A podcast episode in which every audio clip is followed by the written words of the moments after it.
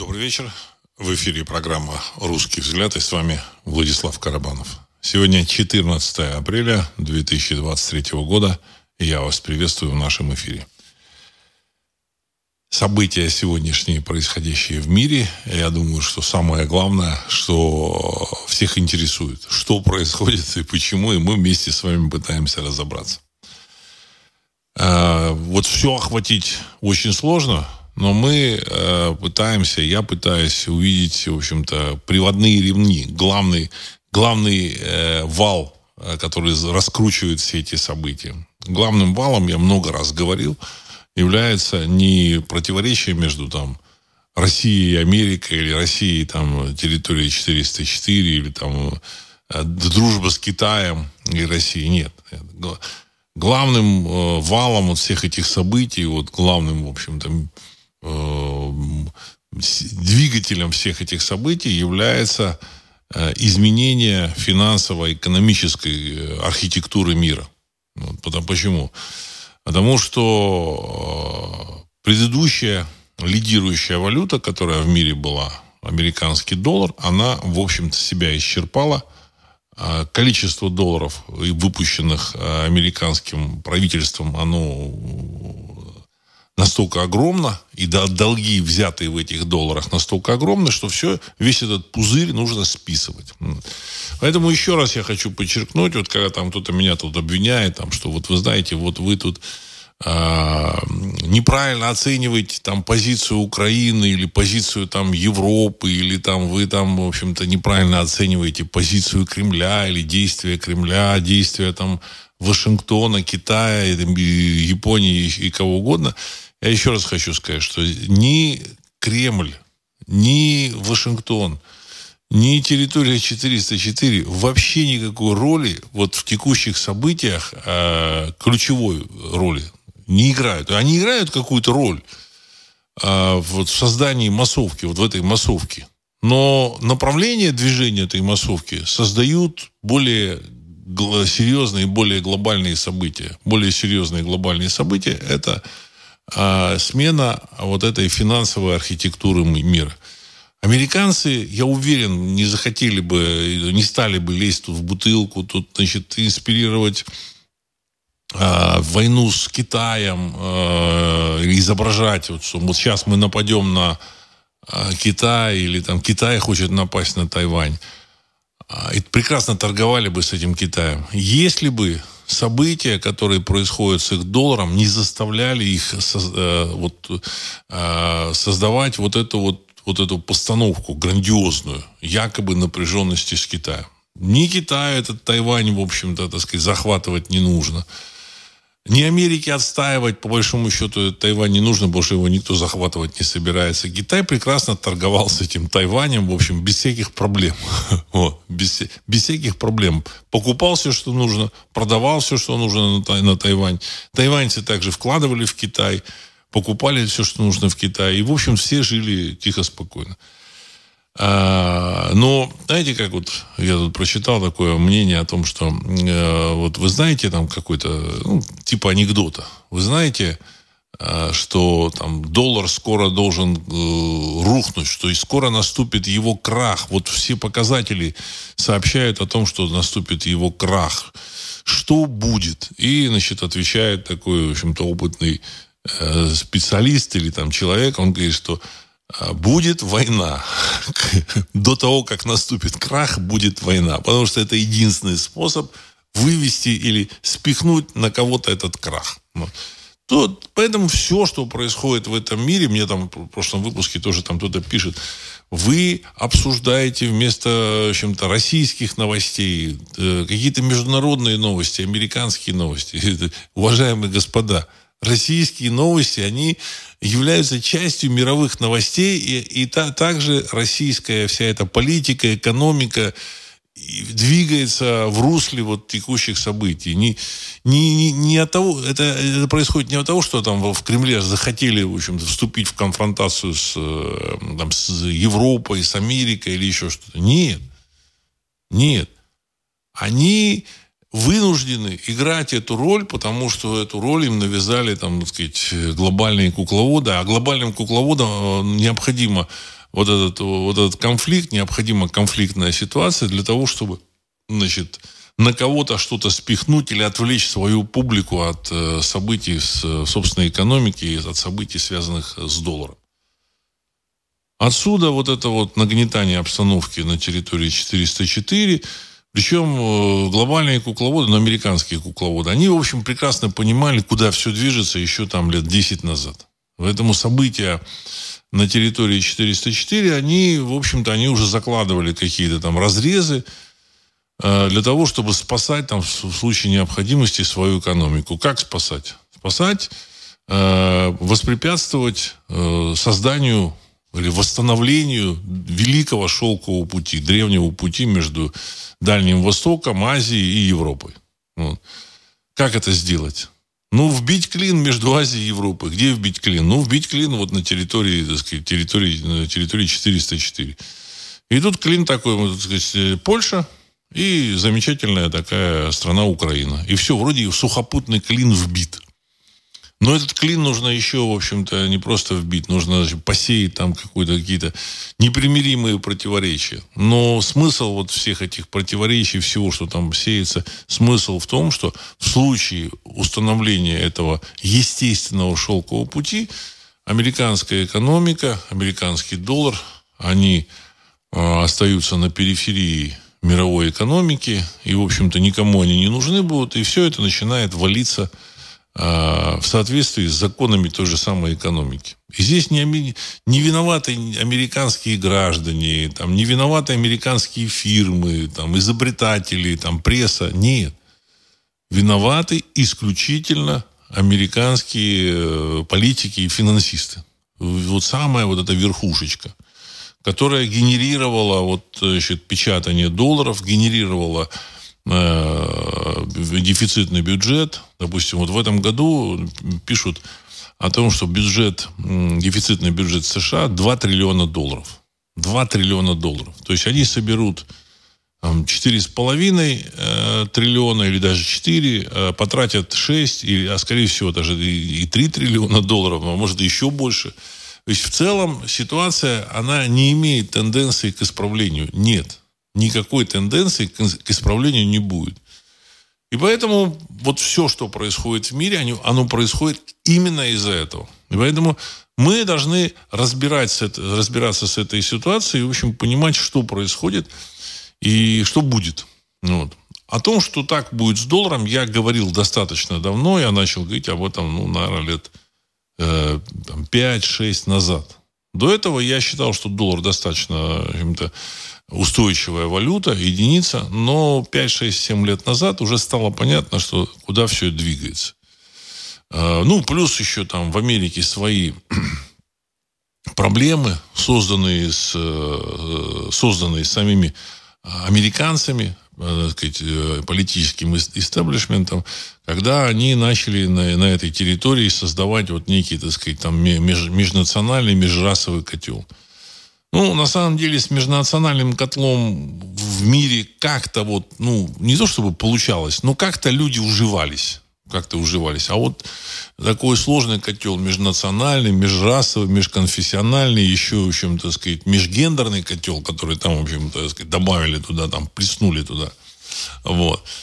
А оно ужиться не может. Ужиться не может. И поэтому вот то, что происходит, оно происходит именно из-за того, что противоречия, которые там заложены, заложены не, не простыми там этими американцами, а, в общем-то, их архитект, архитекторами вот этой, так сказать, Америки. Эти противоречия, они рано или поздно должны были дойти до той точки кипения, когда это, ну, плюс еще там печатание долларов. Почему печатали долларов, доллары? А потому что нужно было там содержать значит, темнокожее население, медицину оплачивать темнокожего населения. Поэтому ввели программу Medicare, ее вел там Обама. До этого там какая-то ну, медицинскую программу, медицинского, медицинского страхования там малоимущих. Ну и, в общем-то. А это темнокожее население, там, мексиканское население. А без этого медикера там, в общем-то, все бы взорвалось раньше. Поэтому нужно печатать деньги, заливать деньгами. Ну, в конечном счете, э, избыток этих э, Э, ну, так называемых денег. Все эти деньги, еще раз напомню, это не просто какой-то там, не какая-то реальная единица, это просто долговая расписка. Когда американцы, американское правительство печатает долговые расписки, говорит, вот, знаете, ребята, долговые расписки, этими долговыми расписками мы с, вами, с вас возьмем налоги, а вы между собой там рассчитываетесь, в общем-то, э, платите там за там, использование там, ресурсов природных, там, за налоги, пошлины, ну и дальше, как бы, так сказать, за товары. И дальше все это, в общем-то, было поначалу хорошо, а дальше этих долговых расписок настолько много, что они превосходят реальная, реальную продукцию, которую может там Америка предоставить, ну, наверное, раз в 10. Может быть, больше. Отсюда понятно, что это уже, в общем-то, вот этот пузырь, он должен был лопнуть. И он вот сейчас лопается. Лопается. Естественно, люди, которые управляют таким глобальным механизмом, э, мировым механизмом, с помощью которого э, рулят они в мире, они рулили реально в мире, они как бы решают, куда инвестировать, кого наказать, кого там продвинуть, кого задвинуть, э, какую идеологию развивать. Вот все в руках вот этих людей, владеющих долларом, находилось все в этом мире. Ну и какие-то там страны, там маргинальные, там типа там, Северной Кореи, там Ирана, там, ну, э, вяло попискивали, там, ну, их, в общем-то, так сказать, не обращали на них внимания, ну, иногда там щелчки давали, там, успокаивали их. Вот. Э, ну, ну, они там, в общем-то, зажатые там в углу там чем-то занимались. Вот. Но Россия, она в какой-то момент, она, в общем-то, так сказать, осколок вот этой большой советской империи, она тоже, в общем-то, так сказать, входила в структуру, ею фактически управляли. Но не так просто, конечно, значит, потому что все-таки ядерная держава, ядерное оружие Россия не отдала. Вот. Но последние годы еще плюс поднял э, голову Китай. Ну, не просто поднял голову, а Китай за 20 лет, последние 23 года были ключевыми в современном развитии мира. Вот тут просто данные, вот тут я ну, встретил такие интересные данные, я их сейчас зачитаю. Ну, например, а, в, с 2020 года вот, а, Европа, Япония и США практически индустриальное производство не увеличили. Понимаете? За 23 года, с 2000 года. То есть за 23 года индустриальное производство США выросло на 11%. То есть там они как бы пишут какие-то цифры, там, там 10 триллионов было или там 5 триллионов долларов было, стало 23 триллиона. На самом деле с 2020 года индустриальное производство в США выросло на 11,06%. Цифра посчитана в России, которую, в общем-то, так, над, над которой там смеются, посмеиваются, в России, в общем-то, и, и, и при советском периоде была вполне себе промышленно развитой страной. Так в России промыш... индустриальное производство выросло на 96%. То есть, в общем-то, так сказать, в два раза, грубо говоря. Вот. А в Индии на 197%. Ой, в России на, да, в два раза. Так сказать, на, а, то есть, получается, там в три раза в Индии выросла, а в Китае на 813 процентов. То есть, понимаете, так сказать, в 8 раз выросла в Китае. Вот поэтому мир и меняется. Европа остановилась в своем развитии, Япония остановилась в своем развитии, Америка фактически остановилась в своем развитии, а в мире там люди, в общем-то, так сказать, производили, боролись за э, свое место под солнцем, в общем-то, за то, чтобы там принять участие, в общем-то, в, в, в, глоба, в глобальном прогрессе. И, в общем-то, сейчас нужно менять э, уже сказать, финансовую архитектуру. Потому что доллар, который обслуживал 23 года назад рынок, он уже не интересен. Доллар, за доллары ты не купишь э, значит, только американский товар, значит, нужно покупать китайский, японский, индийский, русский вот. Эм, значит, и, соответственно, все, все нужно менять. Ну и плюс этих долларов напечатано гигантское количество. Отсюда все происходящее. Это я вот вынужден сказать, потому что ну, публика задает вопрос, а что тут с российской экономикой? А то, что происходит на фронте российско-украинском, это, в общем-то, рудименты глобальных событий. Ну, не, не, не ну, какие-то э, такие местечковые события. На самом деле на фронте, я еще много раз уже говорил, еще раз скажу, на самом деле на фронте ничего не происходит. Новости, которые видит публика, которые сообщают, которые, которые сообщают публике, это не, не новости, это просто дутые, дутая информация. Дутая абсолютно. Единственные как бы события, там такие более-менее горячие, э, протекали в таком городе, который, значит, российская сторона называет Артемом, а значит, э, сторона 404 э, называет Бахмутом. Ну, так сказать, старое там дореволюционное название, а Бахмут. Ну, вот как бы, значит, Вагнер борется с какими-то украинскими частями, там обстреливает. Значит, это ну, небольшой городишко, ну как городишко, там, ну население около там 70 тысяч населения. Я посмотрел там этого э, Бахмута Артема, 70 э, тысяч человек. То есть это небольшой город, меньше 100 тысяч. Знаете, есть там города больше миллиона человек, больше там 100 тысяч человек. А это город там третьего уровня, там, ну, меньше 100 тысяч человек. И все эти события, которые, за которые там публика там, э, переживает или которые она рассматривает, это на самом деле события ну, очень локальные. Очень локальные. Вот. Хотя они горячие, жесткие, люди там сражаются, люди бьются, там огромное количество погибших э, со стороны значит, э, украинцев, там говорят там 30, там 8 тысяч или 35 тысяч. Со стороны вагнеровцев, я думаю, значительно меньше, потому что, в общем-то, это такие подготовленные бойцы, у них есть э, огромное преимущество в, в авиации, в, в артиллерии и, и в опыте колоссальный опыт. Опыт это в войне это величайшая вещь.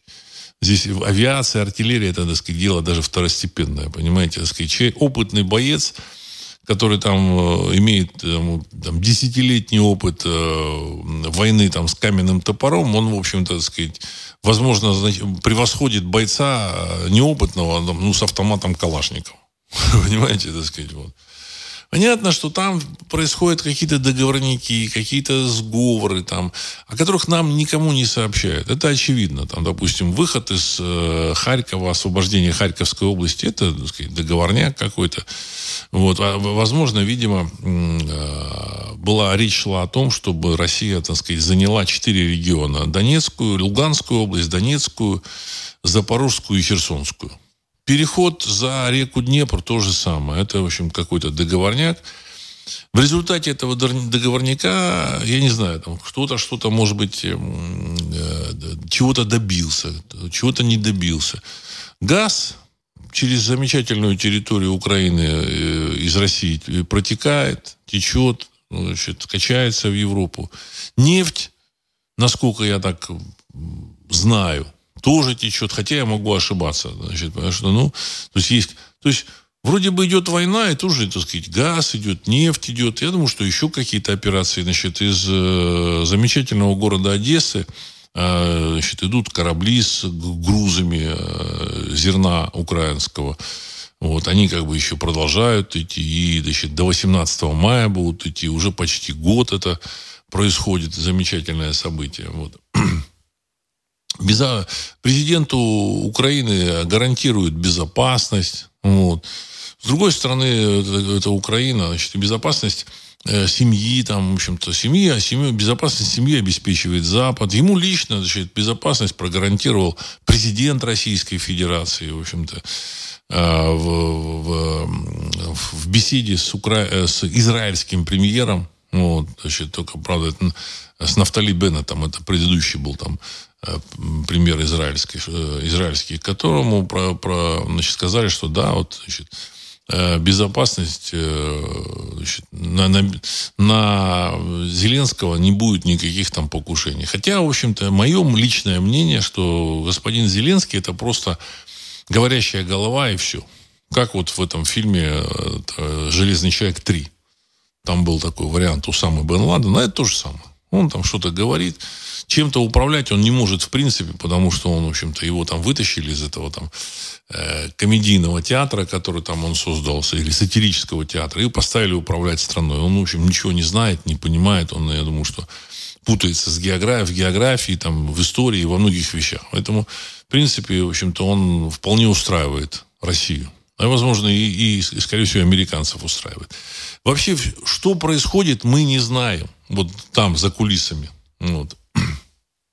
Значит, и мы знаем э, только то, что и, и потрясения, вот все потрясения, которые происходят в мире, они запускаются как раз, запущены как раз э, вот этим э, предчувствием краха доллара. Предчувствием краха доллара. Если кто-то думает, что крах доллара нужен там Российской Федерации или там Китаю или там, э, ну, может быть, Северной Кореи там очень глубоко по барабану. А я вот думаю, что и Российской Федерации, и даже Китаю, как бы, так сказать, оно не очень здорово нужно было. Потому что у них есть какие-то активы в долларах. У огромного количества российских э, чиновников, высших чиновников. Я думаю, что активы в долларах, активы вот в этих самых недружественных странах, семьи, там, дети, ну, скорее, может быть, там кого-то они забрали, но, но, но активы остались какие-то площадочки, так сказать, какие-то там эти самые э, счета в банках. И как бы мне очень хотелось бы, чтобы эти счета э, сказать, э, усохли.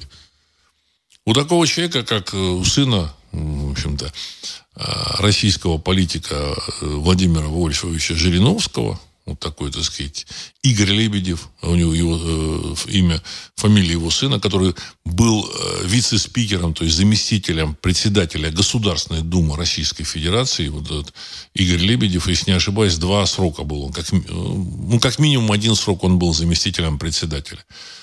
А, вот э, где он?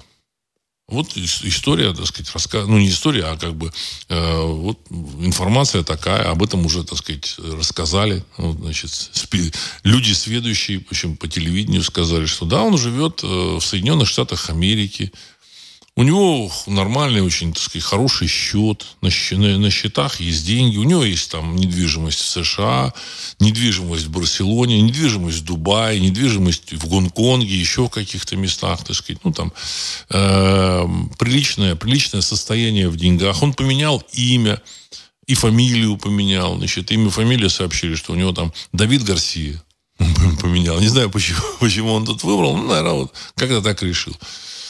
Вот так вот происходит. Поэтому на самом деле, как таковой э, войны вот такой нет.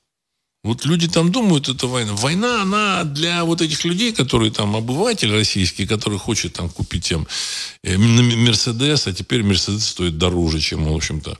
Ну, Мерседесу плохо, кстати. Мерседесу плохо. Мерседес э, снизил свое производство на 38% и продажу машин продажу, продажа Мерседесов э, снизилась на 38% с 2019 года. Ну, ну, европейской экономике плохо. Европейская, немецкая экономика сократилась с 2019 года там примерно на 7%. Ну, это так, самые скромные оценки. То же самое с французской экономикой. То же самое там примерно с британской экономикой. Там плюс-минус. Ну, мы смотрим картинку, которую нам показывают. Но за картинкой вот за это идет э, активная жизнь э, людей, в общем, которые там э, рулят какими-то капиталами, там, средствами, активами. Поэтому, поэтому нам нужно понять, что реально происходит и что будет.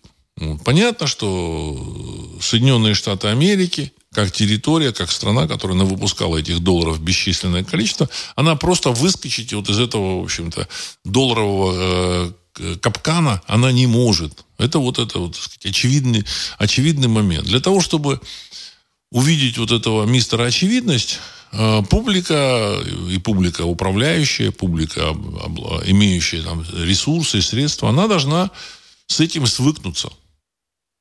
С этим свыкнуться, она должна понять, в каком мире она живет. Потому что мир меняется, в общем, кто-то уже там эти доллары скидывает. И что дальше будет с, с Америкой? Э, судя по тому, что вот происходит во Франции с э, изменением вот этого пенсионного срока, пенсионного возраста, когда вот французам э, увеличили пенсионный возраст с 62 до 64 лет, и французы, французы в общем, буквально там стоят там на ушах, вот, ее сотрясает Францию от каких-то там забастовок, демонстраций. Обвал доллара, он приведет чудовищным последствиям той же самой Америки. Понимаете? А в этом не виноваты абсолютно обычные американцы. Этого невозможно. Знаете, какой важный момент? Этого невозможно избежать. И это стало очевидным. Но сейчас вот эти вот э, всякие комментаторы говорят, вы знаете, так сказать, вот э, банки вот эти рухнули, там три банка в марте месяце. Ну, вот. Ну вроде все затихло. На самом деле этот финансовый кризис, он не, он, не, он не закончился, он никуда не исчез. Все, в общем, продолжается. Все продолжается. Ну, вот. И э, сейчас обсуждают, вспоминают там всякие, в общем, варианты, что, что будет с Америкой. Что будет с Америкой. И вот мне тут на днях позвонили, сказали, Владислав, знаешь, э, был такой предсказатель, монах в Сербии, в Сербии, который там когда-то сказал, что в Америке будет то ли кризис, то ли еще что-то, там сказать, какой-то катаклизмы начнутся. То есть вот это не Ванга, а это, в общем, другой, монах. И сказал, что самое интересное, э, что много американцев, много американцев переедет в Россию. Вот это такая интересная вещь. То есть этот монах умер в 2011 году, когда в Америке все было замечательно. Понимаете? Вот, все было хорошо. И предположить вот такое, оно было ну, мало-мало реально, мало-мало-мало мало представляемо публикой. Тем не менее, он, в общем-то, вот это вот э, высказал. Понимаете? Вот. Э, ну, сегодня там мне там скинули там информацию о том, что, значит, эти геологи нашли там в 600-километровом разломе вдоль северо-западного э, Тихоокеанского побережья, то есть это, это вдоль США, 600-километровый разлом, там еще какая-то трещина, из которой там начала изливаться то ли лава, то ли, то ли еще что-то. Это грозит э, там, землетрясением. Опять же, я просто читаю то, что мне скидывают. Я вообще информацию не нашел подтверждающую это. Но мне, значит, скинули там а, а, англоязычный источник, но опять же, это могут еще нагнетать эту информацию, там те же самые э, товарищи в Америке. Такое я не исключаю. Но в целом, в целом, в общем-то, ситуация с долларом, она является основным приводным механизмом ко всем событиям в мире включая э, событиям с Тайванем, включая событиям там, э, с, ну, с Украиной, с Ираном, вообще ко всему. Потому что эм, э, людям, которые в Америке значит, запускают все эти процессы, нужно отвлечь всех, не только даже своих. Запускают процессы э, люди, понятно, не Байден, не его помощники, они просто исполнители. Им просто дают задания, им платят деньги – и они за деньги это все делают. Там те же самые поляки, которые там подписывают конфедерацию замечательным государством Украина, э, знаете, как бы так серьезное такое дело, конфедерация Польша-Украина. Ну, очень серьезное дело. И вдруг они так с наскока приезжают, а сейчас мы да, давайте конфедерацию учредим. Какая конфедерация? Вы чего, ребята? Просто им эти кукловоды говорят, да, давайте, давайте, на, нажимайте, надо поднажать, поднажать, потому что, ну, нужно обострить э, отношения, обострить ситуацию, обострить, э, в общем-то, настроение там публики на Украине, в России, вот, э, создать, запустить хаос, для того, чтобы в этом хаосе обвал доллара, значит, отсрочить. Почему? Хаос а, может отсрочить обвал доллара, потому что во время хаоса люди, они цепляются за то, что им известно. Им известен доллар – для массы людей доллар это ну, чуть ли не, не знаю, слово икона я не, не, не стану употреблять, но, в общем, какие-то свящ... священный символ. Священный символ. Понимаете, так сказать, есть, ну, все люди знают истории, что когда-то там в революции у кого-то были доллары, и эти доллары они сохранили, и в 91 году они эти доллары достали и поменяли. Я просто такие видел доллары в свое время, там, в 70-е годы мне показывали, вот тут остались там, человек ездил там э, куда-то там, э, там за границу там в 20-е годы или там, или там в 18-е годы, там в 18 году, ну, после революции. Вот он приехал, вот привез доллары, положил там и вот, и вот они есть. И самое, что интересно, эти доллары он там через, там, через 10-15 лет он поменял там, наверное, в 91 году. То есть это реальная история. Поэтому такое доверие. Просто обы, обыватель, он не понимает, что это на самом деле долговая расписка американского государства, американской э, федеральной резервной системы. И эта долговая расписка, она имеет значение, когда сумма долга не превышает сумму активов. А когда сумма долга превышает сумму активов в 10 раз, то эта расписка превращается в ничего. В ничего. Тот, кто первый достанет эту расписку и э, ее там э, превратит во что-то, он, в общем, может и спасет ее. А тот, кто последний, он ничего не спасет. Хотя он сейчас на сегодняшний день доллар актуален. В России то же самое было, в Советском Союзе. 80 э, или 90 процентов они как бы проснулись, что нужно куда-то эти рубли, там, бумажки пристраивать уже там, когда все, он был уже по 100 рублей. Рубль. Вот, по 100 дол, э, доллара по 100 рублей был. То есть он уже как бы упал там в 20 раз. То есть был там 3-5 долларов, потом он 10 долларов, 10 э, рублей 100 доллар, рубль стоил. Тут доллар, я прошу прощения, доллар 10 рублей стоил. Хотя, может быть, и скоро и доллар, наоборот, будет стоить, так сказать, 1 рубль 100 долларов. Такое, такое в теории может быть, но я, честно говоря, это исключаю. Они включились, они въехали, что они, в общем, потеряли то, что накопили там десятилетиями, только уже в конце 91 -го года. Только там 5-10% каким-то образом спасли свои эти рубли. В Америке э, живут те же самые люди, как и в Советском Союзе, ничем не отличаются. И там в странах Азии, значит, э, живут тоже так, те же самые люди, которые эти доллары там зарабатывали там тоже там потом и кровью там сложили куда-то в банк, все, так сказать. Для них банк это святое учреждение, почти как храм. Вот. Доллар это, в общем-то, так сказать, святой символ. Вот. И когда они проснутся, будет уже поздновато. Но процесс идет. Процесс идет. Вот что я хотел сказать для того, чтобы, ну, в общем, публика поняла, почему э, я объясняю ситуацию с, с долларами в первую очередь. Потому что от ситуации с долларами будет значит, а, ситуация, там, формироваться ситуация с, э, в России. Или ситуация России с Китаем именно с долларами и, в общем-то, с положением э, Америки в этом мире. Будет шелковый путь, все, Америка не нужна.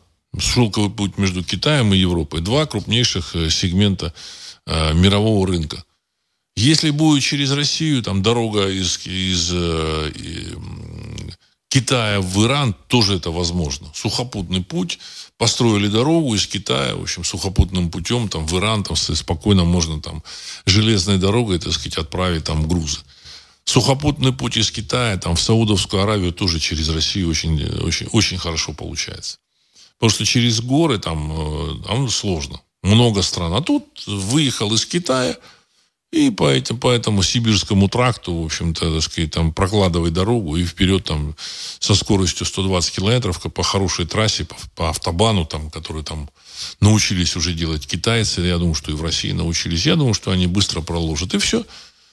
Сел, значит, за, за, значит, загрузил груз в городе Шанхай и вперед, в общем, через там, Новосибирск, там, через, через Монголию, через Монголию единственное там придется проезжать через Монголию, там, Новосибирск и, в общем-то, так сказать, э, в ту же самую там Саудовскую Аравию, в Египет, э, в Сирию, еще в, в кучу стран. И все. И в этой ситуации мир поменялся. Вот. Но товарищи, которые рулят в этом мире, они совсем этого, так сказать, не хотят. Хотя я говорю, что даже те люди, которые там в России, там в Китае, огромное количество китайцев имеют долларовые активы. У них деньги в, в банках в долларах. Им совсем не хотелось бы, чтобы эти доллары обвалились. Но против, э, в общем, естественного пути ничего они сделать не могут. Спасти доллар, вот я хочу вот вам э, важную вещь сказать, уважаемые слушатели. Спасти доллар невозможно. Понимаете? Невозможно. Ну, есть какие-то теоретические пути, там, значит, открываются там на, на Марсе, там, так сказать, или из, из Марса какой-то портал, который, так сказать, какие-то товары может поставлять на всю Землю, в общем, так сказать, чтобы отоварить эти доллары, так сказать, откуда-то из, вот, из, из Марса. Вот, с какого-то портала марсианского. Ну, такого, в общем-то, не будет. Э, Сергей 63. Уважаемый Владислав Александрович, у Великобритании свой эмиссионный центр со своей признанной валютой. Как вы думаете, они останутся в стороне от финансового кризиса? Конец цитаты. Нет. Нет. Они тоже напечатали денег, э, взяли в долг там раза в два больше, чем их ВВП. Все. Э, очень здорово это работало, особенно последние 10 лет, когда они начали печатать деньги, и причем эти деньги, они значит, э, сами как бы печатают деньги, запускают в оборот, и сами же берут из банков, там, забирают вот на госрасходы, в, в долг они берут там под полпроцента годовых или под один процент годовых. Это очень здорово было. Этот пузырь, вот как бы, вот он вроде казалось, ну, все сбалансировано. Они берут там э, триллион э, там, долларов или триллион там, фунтов стерлингов и платят один процентик. С одного, процента, с одного миллиона, с одного триллиона фунтов стерлингов один процент это 10 миллиардов. Это ничего. Понимаете? Ничего. С 10 триллионов, то есть чудовищная сумма, 10 триллионов. Ну, они платят годовых там за обслуживание этих денег 100 миллиардов. То есть вот. И пользуются вот огромной чудовищной суммой. Так же, как вот вы бы, знаете, вот вам сказали бы, знаете, вот вы можете купить квартиру, за 1 миллион долларов, и вам нужно в год платить 10 тысяч долларов. Как? Понимаете, это же было здорово. 1 миллион долларов – это 75 миллионов рублей. Представляете, какую квартиру вы можете в Москве купить? И платить 10 тысяч долларов в год. 820 долларов в месяц. Когда доллар, я считаю, ну, доллар по 70, по 70 рублей. 820 э, это, это 50 тысяч. За 50 тысяч рублей вы живете в хоромах ценой в 1 миллион долларов. Это же здорово. Здорово. Но просто это, в общем-то, так такой, такой кайф, такая лафа, она долго продолжаться не, не могла. А люди жили. Мне вот рассказывали там вот, что в Европе люди брали кредит под миллион, там, ну, миллион, там, сказать, там, евро, там, еще каких-то там, шве, э, миллион там швейцарских франков, они примерно одинаковые. Вот, под 1%, там, значит, система какая? Э, ставка Либор. Либор – это ставка э, финансирования, как будто, которая устанавливается Центральным банком. Ставка рефинансирования. И плюс полпроцента. То есть ставка Либор полпроцента, и плюс полпроцента он платит комиссию банку. Один процент. За миллион долларов, э, так сказать, квартирка, офис, там, вилла, все, так сказать, вот. Значит, 10 тысяч долларов в год платишь, и все, и прекрасно себя чувствуешь. Но в реальности, реальность-то была такова, что инфляция это она все равно была, ее удавалось скрывать, распихивать деньги, там, сказать, вводить какие-то правила игры. Но, тем не менее, значит, экономика остановилась, Понимаете? Потому что без инфляции экономика, в общем-то, сказать, плюс там банковские банки там, э, значит, э, там работают по-своему, в общем-то, вот, запрещено иметь наличные деньги, в общем-то, все деньги нужно держать в банке. Все было хорошо, пока, значит, э, сумма, которую там напечатали вот изготовители вот этого мыльного пузыря, она не превысила все мыслимые и немыслимые пределы. И тут вот дальше, так сказать, началась пандемия, карантин, ну и войны. Понятно, тут люди задают вопросы, будет ли война США с Китаем. Я думаю, что не будет. Не будет этой войны США с Китаем. Потому что американцы в этой войне, во-первых, выиграть не могут в принципе. Вот. В принципе. Это, это, это, это вот самое важное. А, во-вторых, она им ну, не нужна, эта война.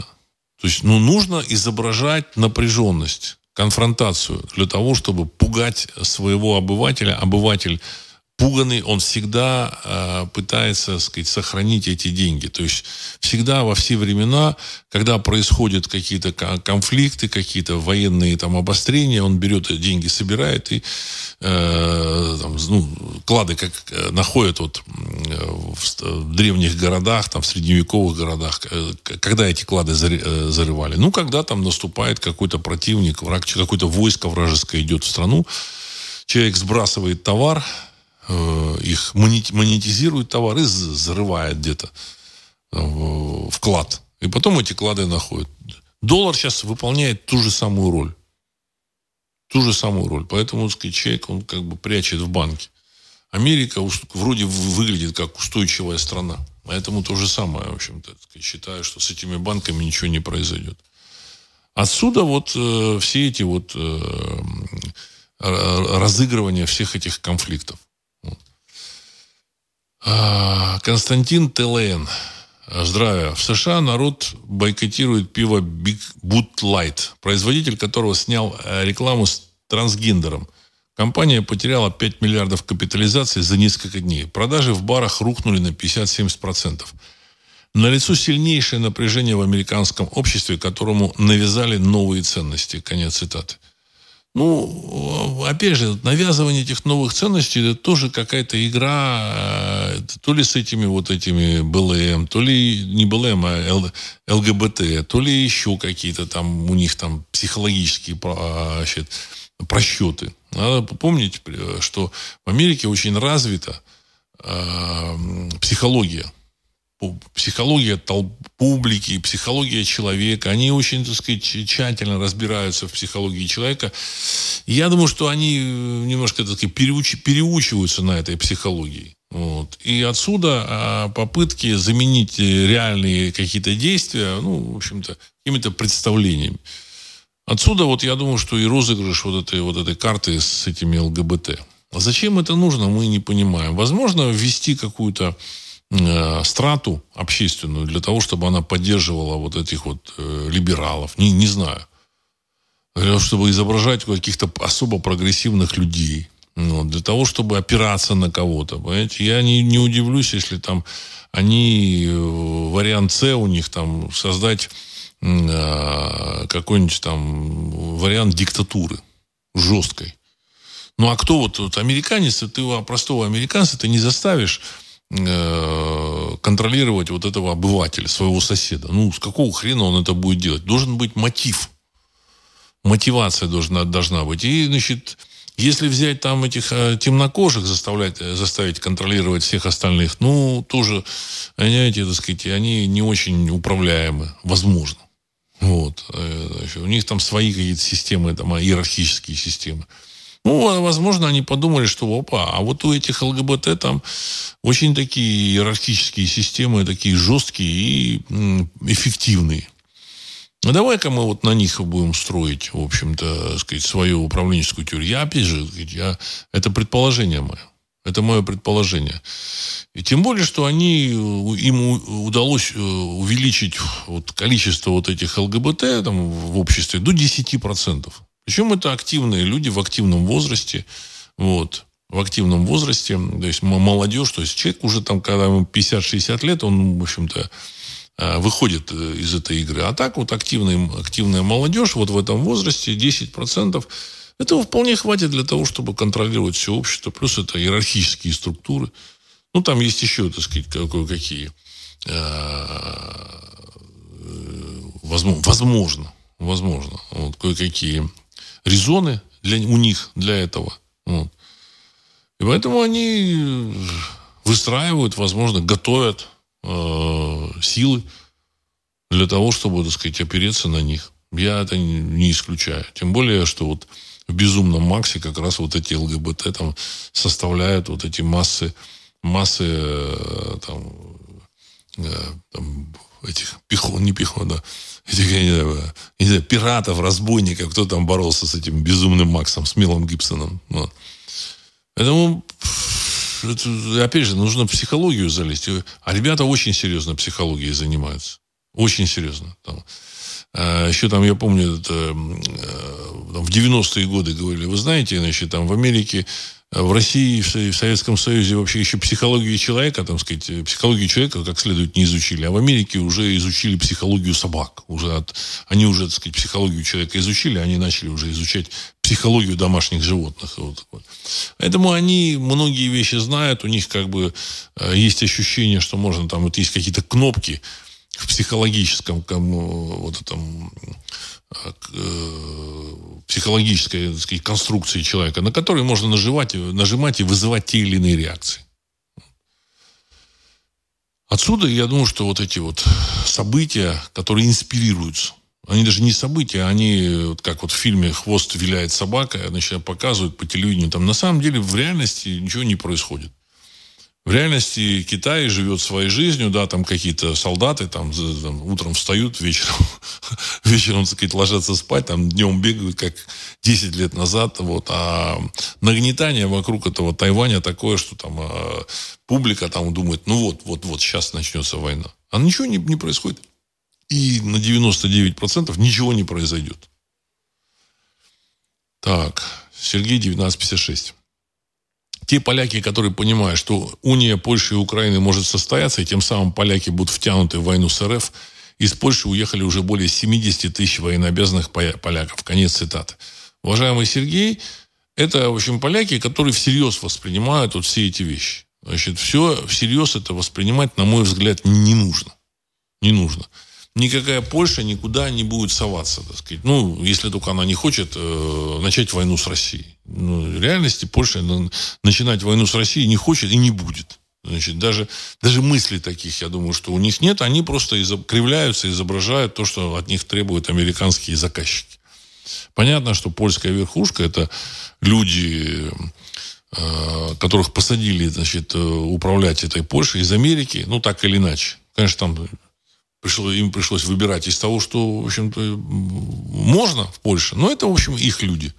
Вот тот же самый премьер-министр Мазовецкий, он там в Польше, в Америке учился, он там степень какую-то получил, ну, приехал управлять Польшей.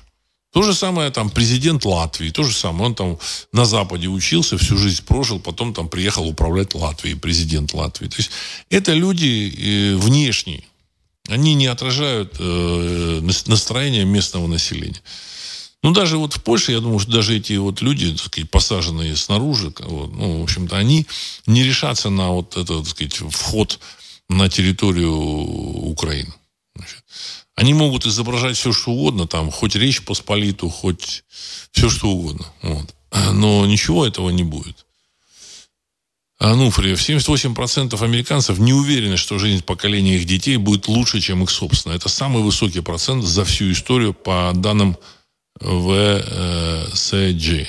Вот.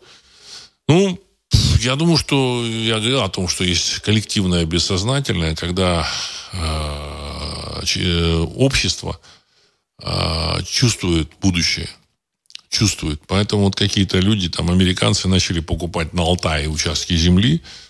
Вот это предсказание вот этого сербского монаха, оно же, в общем, тоже не, не случайно. То есть он как бы чувствует вот эти, или видение какое-то у него было, или что-то он там увидел, там, может, заголовок какой-нибудь, интернет какого-нибудь портала. Вот. Но в реальности, если разобраться, если там в Америке начнется хаос вот, значит, после обвала доллара, а другого варианта там быть не может. Значит, выбор у них не очень большой. Я вот говорил, что там, ну, кто-то поедет в Германию, немцы поедут, итальянцы в Италию, там, ирландцы в Ирландию. Ну, опять же, Ирландия, Италия, Германия, это они не резиновые. Они не резиновые. Вот, значит, это перенаселенные страны, в которых все уже, так сказать, занято. Там, вот. А Россия это на самом деле территория, огромная территория, незаселенная, в общем-то, так сказать. Э, с, и здесь важный момент в России, как бы э, на, на уровне вот, населения нету переизбытка вот, желания подчиняться бюрократическим структурам, и бюро, дебюрократизация в России произойдет очень быстро. Знаете, самая большая проблема России – это бюрократизация. Вот она советская, вот эта мертвая бюрократия, она вот вцепилась такой мертвой хваткой. И она, в общем, не позволяет России развиваться. Но, знаете, когда все там начнет осыпаться, то эта бюрократия также осыпется, понимаете, вот, в России. Но если в Германии там, в общем-то, общество уже так отформатировано жестко, жестко отформатировано, они готовы строем ходить, причем их форматировали там э, не меньше тысячелетия. Вот. Причем какие-то элементы форматирования еще со времен Римской империи. Э, этот, эм, э, Ватикан еще их форматировал все эти годы. Там и адми... бюрократия, там, фе... феодалы, там, Ватикан, значит, все, все вместе, вот, значит, там, городские цеха, там, еще там какие-то там структуры были, которые там форматировали население. Поэтому оно отформатировано, люди говорят, ну, вот там вот люди все улыбаются, все. На самом деле люди путают э, внешние приличия, приличное поведение и, в общем-то, сказать, реальные, реальное внутреннее настроение людей. А в России кажется, что народ неприличный. Почему? Потому что он показывает, он показывает свое настроение, не, не умеет его скрывать. Поэтому кажется неприлично. Ну, чего ты так ну, вот это самое, там, такое лицо состроил, понимаете, так сказать, не улыбаешься, это люди не улыбчивы. Ну, потому что не, привы, не принято скрывать свое настроение. Вот. Поэтому отношение вот к иммигрантам такое, ну, не получается их тут впихнуть сюда в Россию. Никак не получается. А в Европе получилось. Сказали, что надо принимать мигрантов. И все, улыбайтесь, радуйтесь. Вот. Они радуются. Вот как в этом фильме там Кинзадза. Вот. Колокольчик в это в нос, там, цак в нос, и, и улыбайтесь, и радуйтесь. вот. Поэтому, возможно, американцы, так сказать, американцам в России будет попроще. Ну, как американцы. Все эти американцы помнят, кто они и откуда они. И Россия для них в этом отношении более такая понятная, близкая страна. Как ни странно. Вот. А, так. Значит, э, Владимир 82. Крупные банки США сообщают об очень высокой прибыли, несмотря на недавние потрясения в отрасли. JP Morgan Chase сообщил о скачке прибыли в первом квартале вместе с другими банковскими гигантами Citigroup и Wells Fargo – Обнадеживая новость для инвесторов, обнадеживая новость для инвесторов прозвучала сегодня на фоне чудовищного падения рубля. Обнадеживающаяся, наверное. Ну, конец цитаты. Ну, да, дай бог им здоровья, в общем-то. Это все, это все цирк, это, ну, понятно, ну, ш, ну, ну, хорошо, там, понимаете, долларов больше напечатали, так сказать. Зачем, зачем вообще биться а, за прибыль в долларовом мире, когда их можно просто напечатать? Просто напечатать. Взял, напечатал. Полтриллиона долларов американцы печатали еще в, в нулевые годы. Там 2007, 2008, там 2010 год. Вот, вот. Значит, это, говорится, как раз для того, чтобы всех успокоить. Ну, всех успокоить. Но, понимаете, как бы э, основная масса, она и так, в общем-то, так сказать, она последней проснется. Вот. Самые такие активные это люди, которые, которых там несколько процентов, это такие как раз реальные инвесторы, реальные э, игроки, консультанты, которые, в общем, понимают, куда э, пошел этот эскалатор, куда все поехало. Вот. И поэтому они сейчас активно начинают там движение, значит, э, перевода там долларов в какие-то активы. Следующим э, этапом они еще кого-то вовлекут, своих там клиентов. И дальше этот процесс пойдет. Он э, уже необратим. Понимаете? Необратим. Вот это как лавина, да, вот э, снежная лавина. Все вот нависло. И не, ее, ее только пушкой можно сбить и обвалить. Вот. Так и здесь. Все уже, лавина нависла. И она будет. А, так, Роман 2. Владислав, вы объясните людям, почему расходы в США такие большие и не могут быть меньше. Потому что средний американец вынужден платить за дом 1500 долларов, за коммуналку 500 долларов, за медицину 500 долларов, за машину, связь и прочее. Вынужденных платежей на 3000 долларов в месяц. Конец цитаты. Ну, уважаемый Роман, вы, в общем, сами все перечислили. Вот, все, сами все перечислили. Но при том, что если раньше э, вот эти 500 долларов, они как бы создавались реальным трудом, это продукция, которая там была востребована обществом, то сейчас, вот, ну, представьте себе, население США увеличилось там на э, с 2000 года там на сколько-то там миллионов, там на 80 миллионов, вот, а или там на 70 миллионов, а промышленное производство не увеличилось, или там на 20% увеличилось. Немного. Я думаю, что оно в реальности сократилось. Может, там увеличили там производство там э, каких-то ракет Хайм, Хаймарс или еще что-нибудь, так сказать, впарили кому-то какие-то там самолеты F-35 там. Вот. Но в реальности э, они, в общем, стали больше вывозить э, в счет дефицита своего платежного баланса. То есть они как печатают деньги, вот эти долговые расписки дают кому-то, а эти, так сказать, за, за долговые расписки им поставляют там продовольствие, там продукцию, там сотовые телефоны, значит, э, которые делают там в той же самой, там в Индии, в Китае, компьютеры, которые там делают за рубежом, мебель, ну и так далее и тому в Мексике. Ну, вот. Но все это, в общем-то, в долг. В долг. И поэтому э, в какой-то момент за доллары, в общем, они сами перестанут что-то, так сказать, там продавать в Америке. Вот. Я не знаю, как это будет происходить. Ну, я думаю, что мы все увидим, причем очень скоро. Я, причем я хочу подчеркнуть вот очень такую важную вещь, что А на сегодняшний день доллар все равно является вполне себе, так сказать, активной, так сказать, валютой. Активной. Потому что он охватывает весь мир, принимается во всем мире. Одно дело там в Советском Союзе, там, понимаете, Советский Союз и то такая махина была. А, он, там, сказать, э, обваливался, так сказать, там год рубль.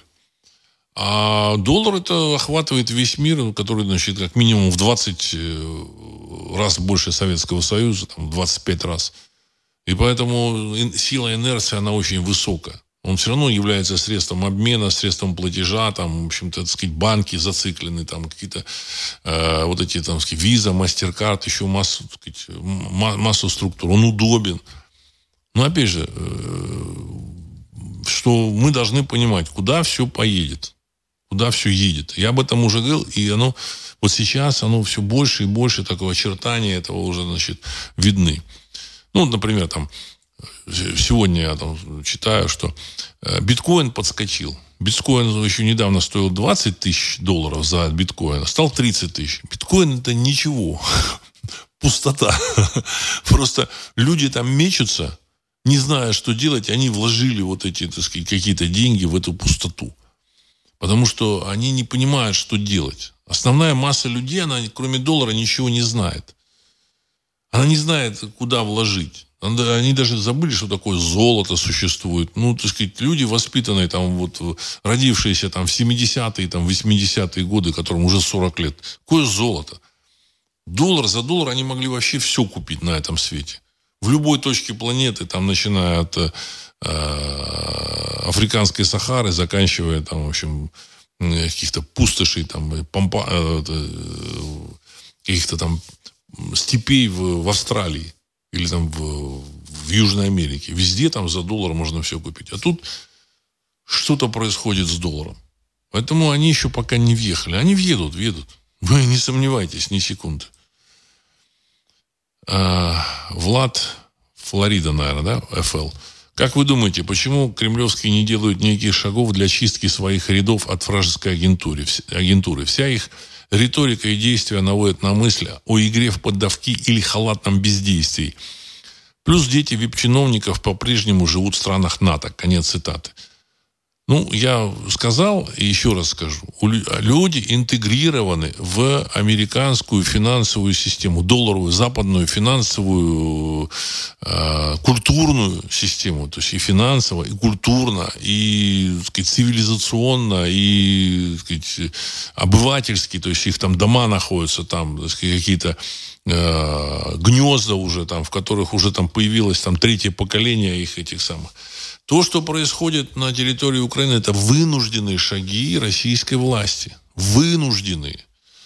Понимаете, они как бы поставлены были перед э, фактом. Либо сейчас вас э, снесут, потому что если бы значит, замечательное государство Украина начало бы наступать, ну, вот, значит, и э, народ бы увидел, что значит, там этих Э, соплеменников, соотечественников, которые живут там, в общем-то, сдают, значит, здесь начались бы, в общем-то, какие-то события, вот, и власть бы не удержалась. Ну и плюс еще в военном отношении э, э, подошли бы, как бы сказать, военные там части или возможности НАТО там прямо к границам, так сказать, там России, были бы у границ России там недалеко от Москвы, там от, от Ростова, там от Таганрога. Поэтому вынуждены были. То, что очищения нет, ну, взаимосвязь их э, очень мощная, колоссальная.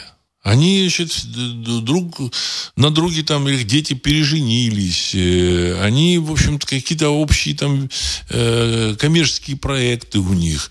Они, значит, дружили друг с другом, понимаете? Поэтому вот этот Урганта показывает, так сказать, он уехал, опять появился, говорит, ну, я опять буду на Первом канале. Ну, потому что он друг там массы каких-то э, видных России, российских э, чиновников, руководителей, там, друг Пескова, там, к. Песков пресс-секретарь президента России, там, друг еще у кого-то, еще у кого-то. Ну, там, они там пили там чай, кофе, там, понимаете, э, как-то вот так сказать, ну, слушай, там этот, Э, ты, ты, ты там э, вражеский агент, в общем-то, они не могут сказать. Поэтому они, ну, ну да, мы тебя устроим, там, братан, мы тебя устроим. Мы понимаем, что ты хороший, хороший, хороший, так сказать. Вот. Или там, допустим, Абрамович. Абрамович. Вот тут показали, показывают людей, там, которые там, э, там, ну, видимо, там, финансировал э, эту украинскую армию. Ну, там, перевел там 100 долларов, скорее всего, ну, или 200 куда-то там еще там, не факт, что он куда-то туда перевел. Ну, вот перевел, его там хватают, значит, ему там грозят там пожизненно еще с чем-то.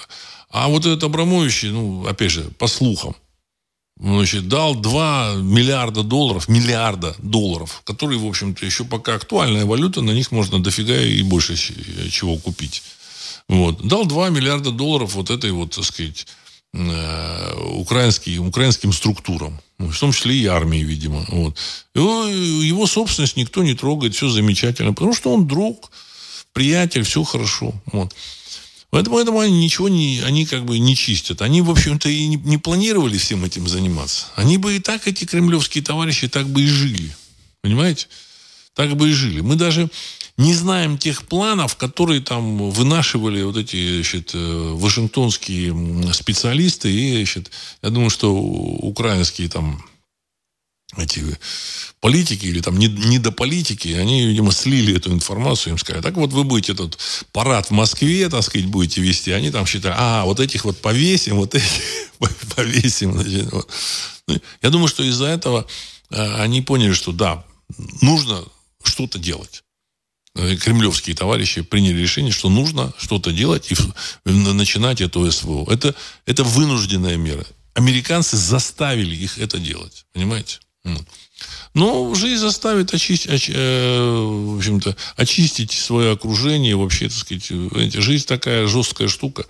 Вот этот э, чиновничий аппарат, он, в общем, неповоротливый. Он, ну, все чиновничьи вот эти планы, проекты, они, это мертворожденные эти, эти самые э, проекты.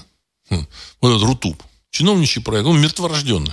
Потому что сидит чиновник назначенный, который вообще никогда в жизни не занимался коммерцией, не понимая, что это такое. Ему там назначили, там, значит, как, как, как принято среди там, чиновников, э, ему дали задание, значит, ну, там вот веди. А он понимает только одно – держать и не пущать.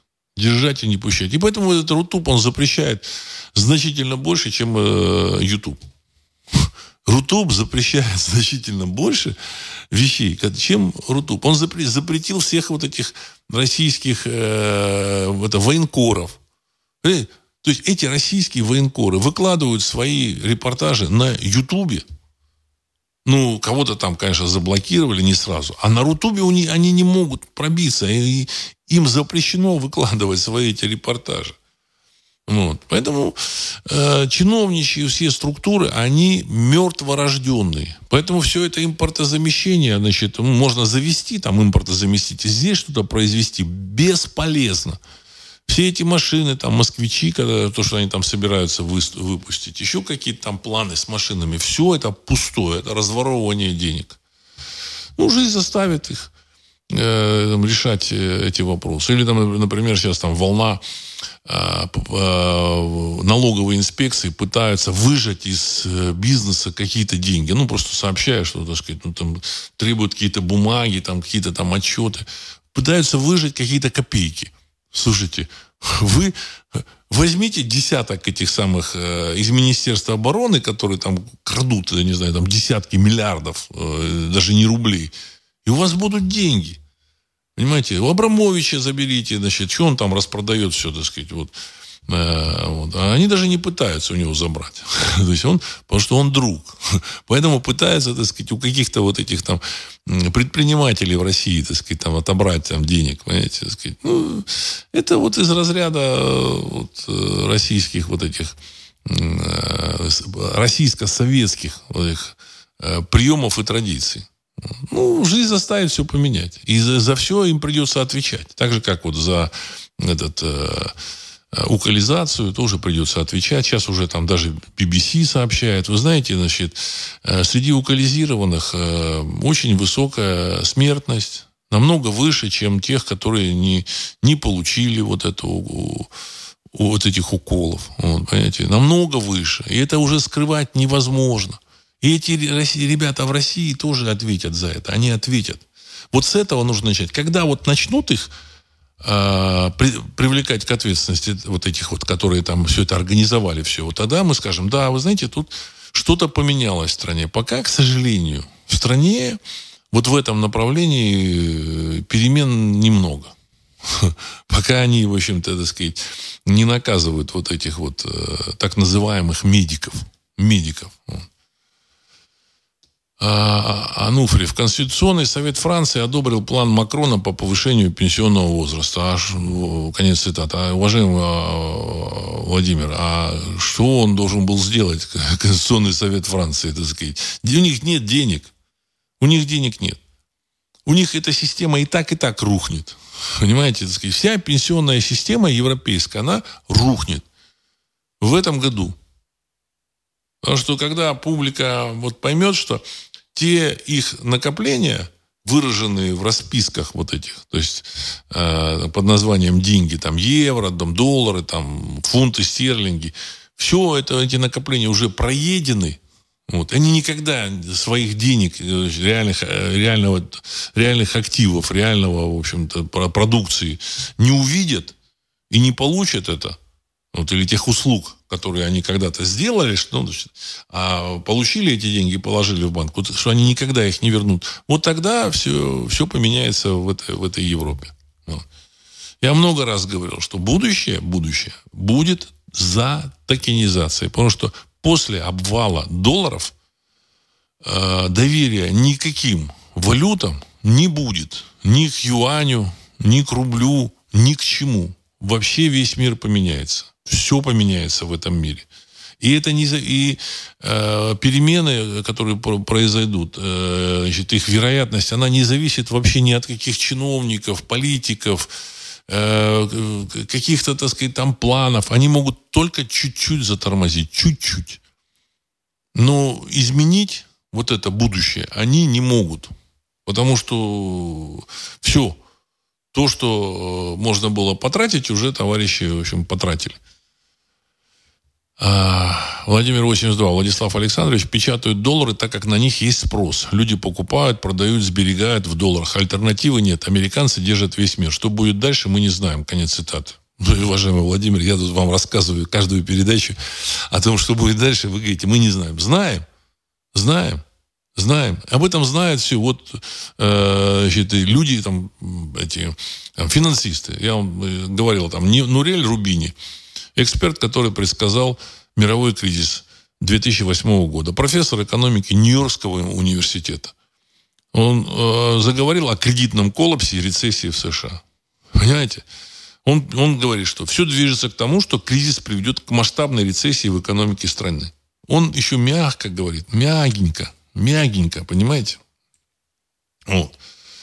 И ничего, самое главное, что вот он не говорит о том, что ничего сделать не, не может никто на этой планете. Никто. Ну, в общем, Господь Бог только может, конечно, так сказать, он все в руках Бога, либо высших сил. Я называю высшие силы, потому что есть много проявлений вот высших сил. Поэтому, поэтому наши предки видели эти высшие силы в, в, в целом пантеоне. Но, так сказать, мы мы, мы это понимаем, вот, значит, они могут это сделать. Но я думаю, что вряд ли они, в общем-то, будут это делать. Они, в общем-то, так сказать, я думаю, что отошли от э, американской верхушки.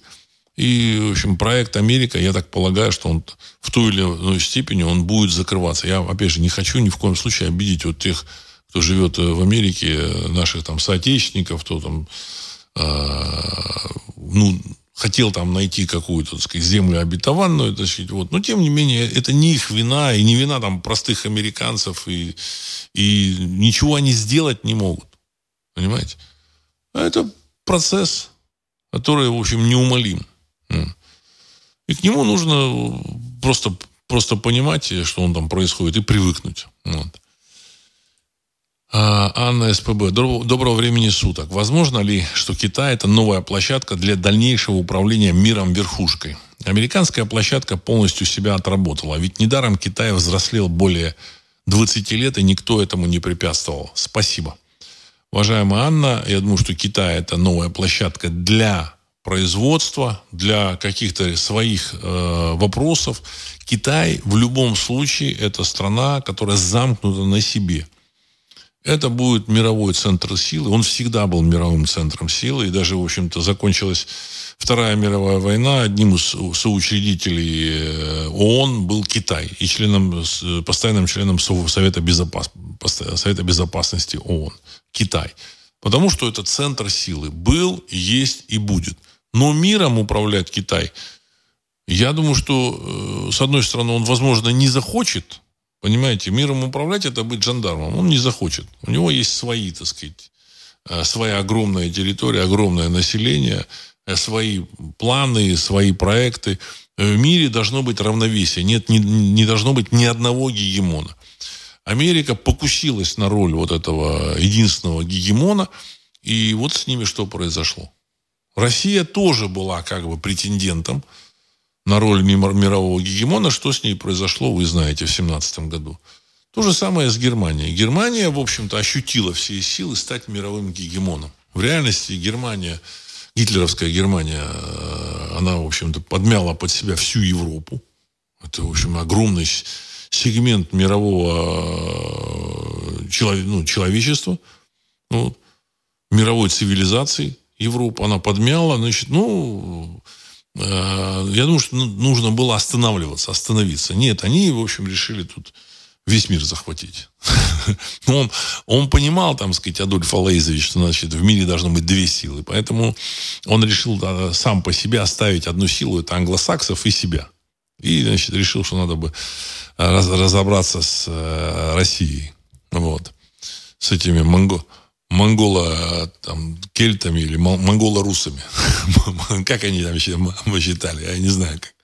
Вот. Но он совершил очень серьезную ошибку. Он был не очень грамотный человек, он не понимал, что как раз вот эти англосаксы, они пришли вот в Англию, и англы, и саксы как раз вот а, с территории с реки Дон. Понимаете, так же, как и, немецкая элита пришла тоже с реки, с реки Дон. Вот. А, так. Ануфриев. С 1971 года доллар потерял, США потерял 98% своей покупательной способности. Конец цитаты. Я думаю, что это ошибка. Ошибка. Ну, может, он потерял там э, в 10 раз стал, но не 98 это точно. Это они, понимаете, нагнетают э, э, какие-то там страсти для того, чтобы публика не очень боялась. Да, типа на фуфло это все. Я помню, где 71 год, тогда машина стоила, там, я не знаю, там, 5 тысяч долларов, а сейчас она стоит 50 тысяч долларов. Ну, поэтому, так сказать, ерунда все это. Я просто помню цены на... У меня была, был журнал, там, автомобили американские, 71-го, там, ну, 75-го года. Ну, около 5 тысяч долларов стоил автомобиль, там, в общем. Да сейчас он стоит 50, там, 25-30 тысяч. Поэтому это все, так сказать, фуфло. И на этом я хочу завершить сегодняшний выпуск. Будьте спокойны, относитесь ко всему ровно. А, с нами высшая сила. Вот, значит, я думаю, что все будет хорошо. Тот человек, который, в общем-то, а, видит э, весь мир в, ре, в реальном таком представлении, я думаю, что он предупрежденный, он, в общем-то, так сказать, найдет а, в новом мире или в новой архитектуре этого мира себя. Себя. И свое место. И будет доволен и счастлив. Самое, еще раз э, напомню, что самое главное – здоровье. Здоровье, здоровье. Нужно посмотреть, чем это все законч... закончится. И на этом я хочу завершить сегодняшний выпуск. С вами был Владислав Карабанов, программа «Русский взгляд». Через несколько секунд композиция «Могучий прилив». Всего доброго.